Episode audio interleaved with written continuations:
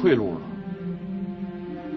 当初征兵的时候，我不想要你，是你自己死乞白赖要来的。你来干啥玩意儿？很简单，就一条路，抡锤。班长，我不敢。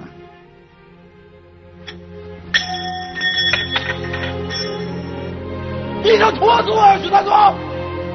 为了你，我已经跟连长掰了，我把全连都得罪了，你没看见啊？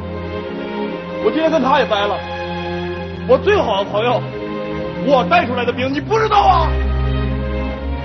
李三多，咱们三班现在总分排全连倒数第一，你还想咋的？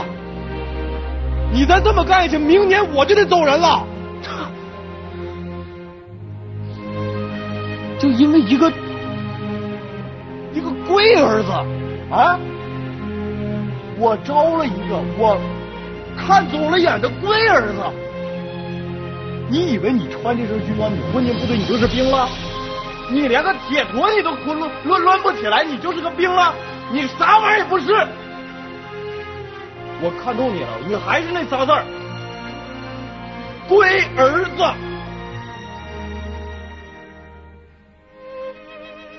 别再让你爸叫你龟儿子，走！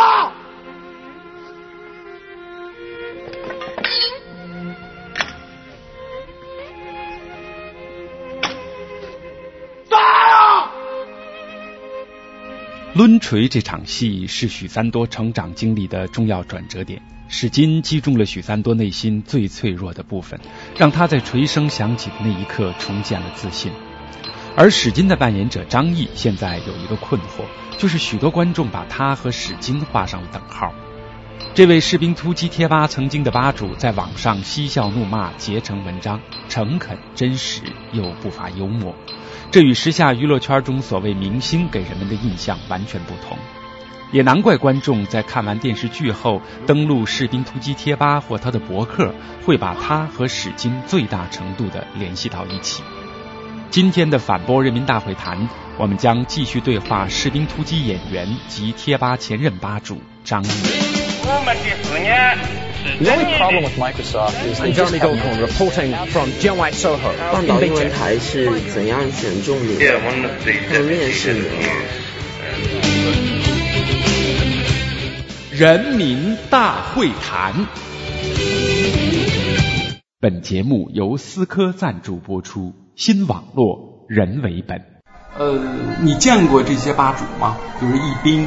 易兵我见过，易兵在成都，我们在拍戏的时候，易兵专门从那个成都到崇州去探班。嗯，我记得我们谈话的时候，我问他的第一件事就是：“哎，易兵啊，咱们那个士兵突击贴吧那个士兵突击是谁啊？”啊，第一句话就问这个。以前就认识他。不是，就是因为我们我们战友话剧团以前拍过一个电视剧叫《我们的连队》，嗯，那个时候一兵就对我们单位的那个所有的演员都是比较熟悉的，然后他经常给那个大家写信啊。哦。至于见面那个那天是第一次见面，然后我一问他他就懵了，他说：“一哥不是你吗？”我说：“ 谁告诉你是我的？我还想问你是谁呢。”他说：“那我就不知道了。”哦，等于说你们两个联合做吧主的时候，彼此还不知道，还不知道，一直不知道。有意思，太有意思了！我就想把这个事儿彻底给它封住了，因为知道是我，我觉得没什么太多的意义，而且我当成一个游戏，我觉得那个能看自己能把它能把这个身份隐藏多久，我觉得这是挺好玩的一件事儿。后来那个这几个吧主，现在这几个人都没见过，这几个吧主我见过蜻蜓，草色蜻蜓就是现任的这个吧主，然后其他的就没有见过，但是其他的那些人都是在。网络上经过长时间的交流碰撞，然后我们每一次选择那个下一任吧主的时候，都是深思熟虑的考虑的，因为这个直接影响到对这个戏的一个传播的一个问题。现在吧主会跟你商量吗？会的，还会有一些事情还会商量，比如朱鱼儿啊、蜻蜓啊，还有那个沧浪零幺。沧浪零幺是我记得好像是四五十岁的一个老师。哦。嗯，所以我觉得他们三个人这个班子搭的很好。因为朱鱼儿是那种文笔特别好的一个女孩，她应该比我大。然后蜻蜓比我小，但是蜻蜓的反应特别敏锐，嗯而且蜻蜓的那个他的那个计算机常识很丰富，他就是搞计算机的。哦。然后再加上蜻蜓本身那种热情是无人可比的。呃，然后沧浪呢是很有经验、很有阅历的一个人，想问题很周全，所以我觉得这三个人搭班子，其实要比我和一冰要全面的多得多。你呃，王宝强等等这个戏里边的所有的这些演员，就像你刚才讲的，是一个草根的形态，也因为是你们的草根，所以才造成这么一个奇特的效应。但是看这个趋势，你们肯定是要红了，就是将要成为。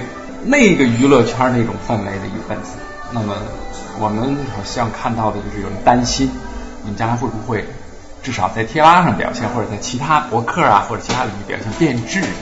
嗯，这个我觉得不光是他们的担心，其实也是我个人的一个担心。呃，之所以告别贴吧，其实也有这方面的原因，因为我天天在贴吧上，大家都知道我是谁，他们那种信件啊，虽然说是。有一部分是跟你诉说衷肠的，但是也有很大一部分就是天天是在夸你，就是永远你打开这个信，你你会看的很无奈，都是在说你的好话，包括我现在博客的那个留言我已经不看了，嗯。有的是说不好听的是向你示爱的也好，发磁贴，对这个我并不反对，我也没有说瞧不起大家，我觉得这是很正常的，因为史金这个人物，如果我是一个女孩，我也会爱上这个人物。这是很正常的一件事，但是作为我个人来讲，我不是史金，我天天面对这个东西，我自己心态会肯定会飞起来的，这是绝对不是一件什么好事情，所以我想必须撤出来，包括包括我的家人、父母啊什么的，姐姐啊，一听说我撤出来了，第一个反应就是你很棒，在我撤出的前一天晚上，呃。我跟那个蓝小龙谈的这件事，然后我还怕他有那种就是说你走了这个贴吧没有人管了会乱，有这种担心，然后我就问了他一句，我说那个蓝哥，如果我走的话，你会不会觉得我很自私啊？他说不会，你应该这样，所以我就很有信心的离开这个地方。那你自己那个除了在互联网上，除了这个贴吧，你自己还写博客，你的博客在。《士兵突击》播出前后，那个对也是很可怕的一个增长。对，现在是两百多万。将来博客会有变化，至少我个人不想变。嗯，一开始写博客的原因，这个博客是在在《士兵突击》开拍之前写的。一开始写博客的原因是有两个，第一个是为了催自己，逼着自己写点东西。因为那个我父母都是老师，特别我妈妈是语文老师，她对我在那个在写写东西上一直是有一定的影响。然后我们家人从来不允许我轻易的放弃我的笔，一直想让我写。我老觉得自己是一个特别特别懒惰的人，懒于动笔，所以我想能够有这么一个平台，鞭鞭打着自己，让自己去一直在写点东西。而且写完之后能有一个集散地，能够把自己这个呃收藏起来、保留起来，不管他写的怎么样。正好赶上我又又怎么说呢？要又从事了演员这个行业，我也希望呃这是另一个原因啊，就是很直白的原因。我也是希望通过这个博客对自己有一个宣传，这是最初的一个动机。让别人了解。对，所以一开始的时候，刚一建博客，一个是新鲜，另外一个就是想。想这个让大家都认识我，所以很着急。那个时候往博客里塞了很多的照片，塞了很多的那个简历，甚至把自己的邮箱号，就差手机号了，都放上去了。还是希望有更多的影视界的人看到。对，实际上是一个自我宣传、自我推广的一个一个机会。因为我不善于和生人去交往，就是一些比方说投资方，我现在基本上没有怎么跟投资方聊过天儿，这是自己一个自闭的一个一个方面。所以我通过用这种东西来有一个宣传，可是后来大概也就写了几篇文章之后，我发现就已经不是这个情况。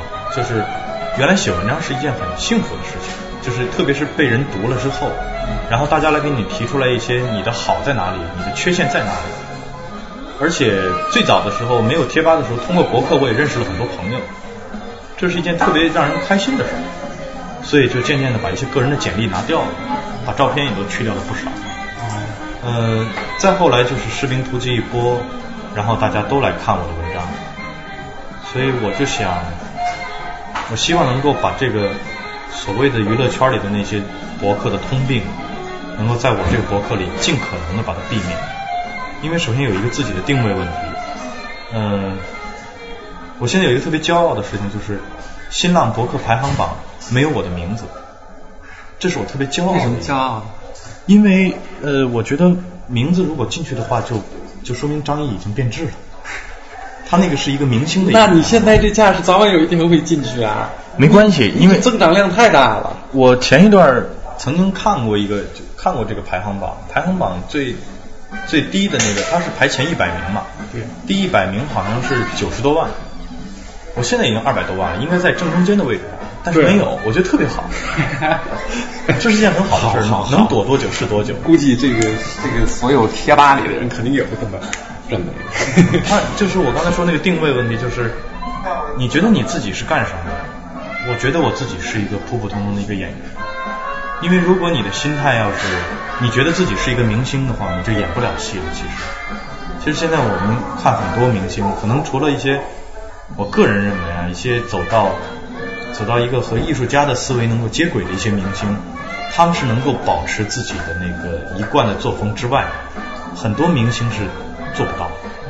他们已经完全忘记了自己最初是为什么干这个工作。我把这个这个演员这个行业分成三个类型，第一个类型是属于负责娱乐大众的，就是他们可以做一些明星，比方说那个超男超女啊这些，然后。还有一个是这个养家糊口类型，就真是生活所迫，他不干这个他干不了别的。还有一个就是想专心致志的做这个自己热爱的事业。我现在没有纯粹到第三部分，我依然是属于在那个养家糊口和那个这个做点事儿这个两个中间在徘徊，奔往那个路上。对，我还没有脱离那个养家糊口这个东西，因为我个人的。家庭生活压力很大，我父母都已经是将近七十的人，然后这个我并不富裕，我们整个士兵突击这一波演员没有一个很很富裕的，甚至可能说你都不信，现在依然有那个住半地下室的演员，就士兵突击这个组依然是有的，啊，呃，我不想把自己变成那个娱乐大众那一块，因为我也不善于娱乐，所谓的娱乐圈基本上就是第一类人的，我希望自己。一辈子都不进这个娱乐圈，而且至今我也不认为自己是属于这个圈的人。但是，假如要是有一个公司，比如说一个娱乐公司签你了，嗯，会对你有些要求，可能就会客观上形成矛盾。他要求你做一些符合娱乐圈规范的事儿，你到时候会怎么办？是这样，就是演员分这么多类型，那个经纪公司也分这些老师。那你觉得你这些，你跟娱乐圈这种特别不一样的思维方式，你是从小受到的影响多一些，还是来自军队这个影响或者兼而有之？兼而有之吧，我觉得是兼而有之。分别是什么情况？比如家里人给了你什么？家里，我不是那种独生子，我还有一个姐姐，姐姐比我大很多。我受到了这个一家另三口的那个从小的那种照顾长大，但是呢，他们绝对不娇惯我，而且当我和别人发生矛盾的时候，他们永远是打压我，就是先揪你，你张毅有什么问题，别谈别人。嗯，所以我觉得他们教给我一个行事的一个方式吧，就是遇事先想自己的问题在哪里，这样呢，我觉得就不会张扬。现在有很多孩子呢。包括跟我同龄的一些人，他很张扬。对，这个张扬，我觉得究其原因，跟他们这个家庭是有很大关系的。呃，以自我为中心的东西太多了。你像在我们家人，我和我姐姐之间永远是，如果出了一件家庭的事情，肯定首先先想到对方，说对方会受到什么委屈也好，或者怎么样，他不会先想我怎么样，就是我不是主语，在我们家，是家庭，家庭是主语，这是其一，其二一个就是。部队，特别是对男孩子来讲，是一个特别好的地方。部队，我觉得，就你想从男子、男孩子变成男人，在这个你的成长经历，特别是你性格形成的这么一个阶段，最好是能够接受一下类似部队的这种这种锤炼。有一句流行的话，这说烂了的话，就是说部队是一个大熔炉，部队是一所大学校。它的这个学校并不像咱们社会的那种国立大学也好，或者民办大学也好那种教育方式。呃，这国立大学他们是，你犯错了对吧？OK，我原谅你。咱们看看你是怎么错的呢？好，我们来一步一步的分析，然后你下边应该怎么改正？来，我再给你一道题，你看能不能错？但是部队呢，它是残酷教育法，它是几乎不教给你道理，自己去悟。对他直接就是给你一个矿。我们每次每一个人进部队之前都是一碗水或者是一片水一滩水，然后这个这咖啡厅会给我们一个杯子，一个硬邦邦的一个杯子，没有任何道理可言。你水就要变成这个形状，以供人们来喝。部队就是这样，它它是一种用看似扭曲的办法来教育你，可以说是所有进部队一开始的人都是。经历了几个阶段，首先是兴奋、新鲜，我就是这样，很新鲜，晚上睡不着觉。紧接着，当你新鲜劲儿过了之后，你会发现怎么这么别扭？他，你会觉得他摧残你的人性，他在磨灭你的个性，你的棱角都没有了，你会有这种很痛苦的想法。然后，尤其是那个年龄，对，尤其是在你青春期之后，就是特别需要你宣泄和张扬个性的时候。他把你摧残的一塌糊涂。其实他在告诉你什么呢？告诉你什么叫规矩。然后他永远不让你看到方圆是怎么形成的。就是你，你只要当兵一天，你就要学会怎么立这个规矩。然后你慢慢的适应了部队的这一套之后，你会发现新进来当兵的人是那么的没规矩。然后你也会想，哎呀，是不是？我也变得像那个老一套、老一辈的那些部队的那些领导一样，有些臭毛病。其实不是，这是好事儿，这是一种下意识的让你有一种传帮带的一种精神。我觉得你在面对一些生活也好，面对一些这个实实实际上遇到的一些问题也好，你就会有很大的那种抵御能力，包括诱惑。对，家庭的影响是张译性格组合的关键要素。而九年的部队生活，则是他人生的另一笔宝贵财富。应大家的要求，原来计划制作两集的张译访谈，改为上中下三集。下期人民大会谈反播将继续对话张译。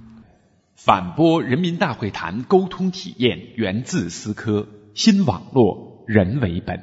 本节目由反播制作，triple w dot antiwave dot net。